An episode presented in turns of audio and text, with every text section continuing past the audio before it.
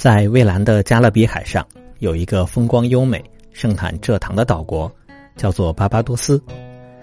在当地时间十一月三十日，这个英国曾经最古老的殖民地宣布正式脱离了英联邦王国，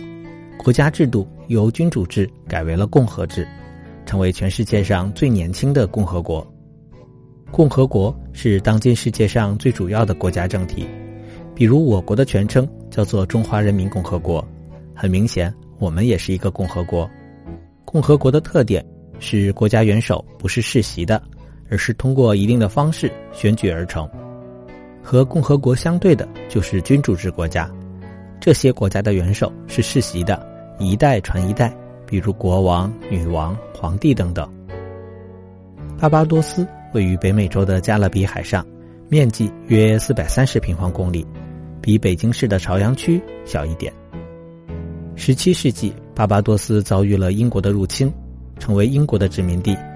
经过三百多年后，在一九六六年重新独立，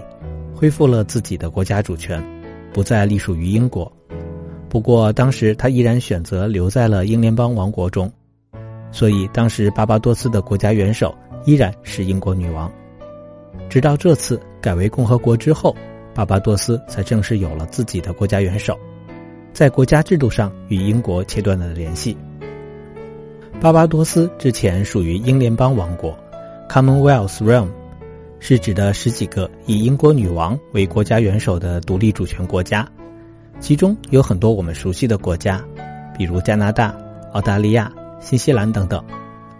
这些国家虽然主权独立、互不隶属，但都共同拥戴英国女王，是他们名义上的国家元首。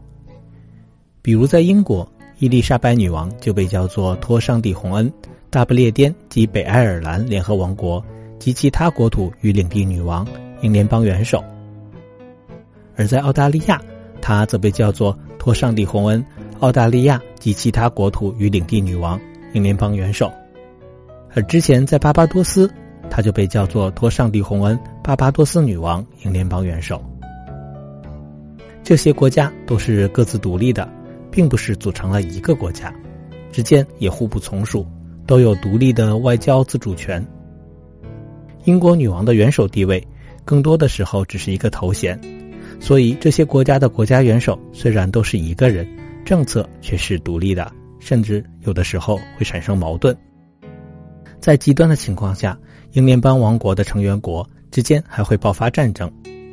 比如在一九四七年，当时同为英联邦王国的印度。和巴基斯坦之间开战了，因为当时都是英联邦王国，国家元首、军队的最高统帅都是当时的英国国王乔治六世，所以双方的军队名义上都是为了乔治六世而战。结果乔治六世就面临了自己对自己宣战的尴尬局面，因为英国之前在全球占领了很多的殖民地，这些殖民地独立之后，很多就成为了英联邦王国。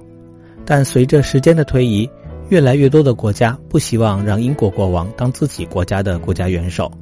所以就像这次的巴巴多斯一样，退出了英联邦王国，成了共和国。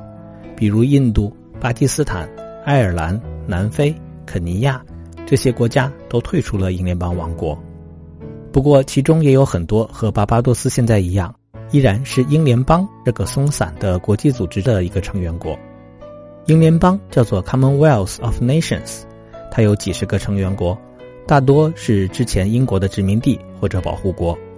不过，英联邦中大部分的国家都是共和国，他们的国家元首也就不再是英国国王或者女王。英联邦和英联邦王国并不一样，它只是为了让成员国之间在贸易、科研等方面相互帮助，促进各国的协助和发展而组成的一个国际间合作的国际组织了。